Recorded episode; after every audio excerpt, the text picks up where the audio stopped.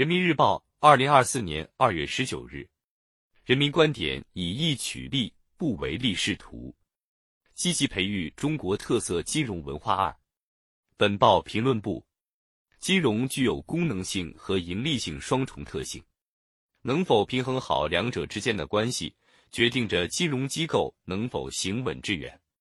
讲信义、扬正义、弘大义，在服务实体经济中实现自身价值，在推动高质量发展中获得合理回报，实现经济与金融共生共荣。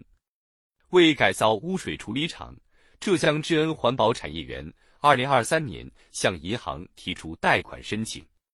没想到，该产业园不仅获得了台州银行两千万元的授信，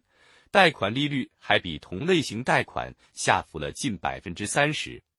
利率为何会降低？原来，通过台州数字金融服务平台，台州银行工作人员确认这笔贷款符合绿色贷款标准。于是主动给予利率优惠，支持企业绿色转型，让产业更绿色，让企业轻装前行。金融机构主动让利，生动体现了义利兼顾、以义为先的经营理念。金融具有功能性和盈利性双重特性，能否平衡好两者之间的关系，决定着金融机构能否行稳致远。在省部级主要领导干部。推动金融高质量发展专题研讨班开班式上，习近平总书记强调，要坚持法治和德治相结合，积极培育中国特色金融文化，并深刻阐明中国特色金融文化五个方面的实践要求。以义取利，不唯利是图是其中一个重要方面。义然后取，人不厌其取。义和利是有机统一的。只有义利兼顾，才能义利兼得；只有义利平衡，才能义利共赢。金融行业要树立正确的经营观，把以义取利、不唯利是图的实现要求真正落到实处，坚持在有效服务经济社会发展中创造价值和利润，实现社会效益和经济效益的统一。先义而后利者荣，先利而后义者辱。中华优秀传统文化向来倡导建立私义，义在立先，反对见利忘义、唯利是图。在我国传统商帮中，晋商立以义治的行商准则，徽商以义为利的经营理念，浙商义利双行的价值追求，无不蕴含着毅力坚固的经济伦理。清代一名徽商购有大批粮食，赶上灾荒之年，却未趁机涨价。而是将全部粮食减价出售。他说：“能让老百姓度过灾年，重新复苏才是大利。金融行业要坚持古为今用，从中华优秀传统文化中汲取营养，正确认识义和利，不断擦亮中国特色金融文化的底色。金融是国民经济的血脉，在义利之间取得平衡，才能保持健康的循环。”党的十八届三中全会正式提出发展普惠金融以来，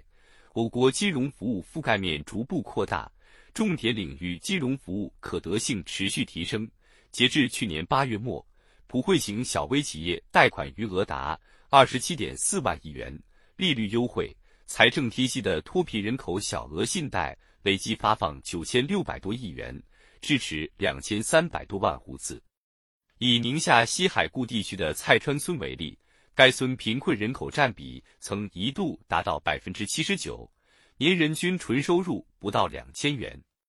邮储银行通过产业引领、加能人带动加金融帮扶的金融扶贫模式，带动农户拔掉了穷根，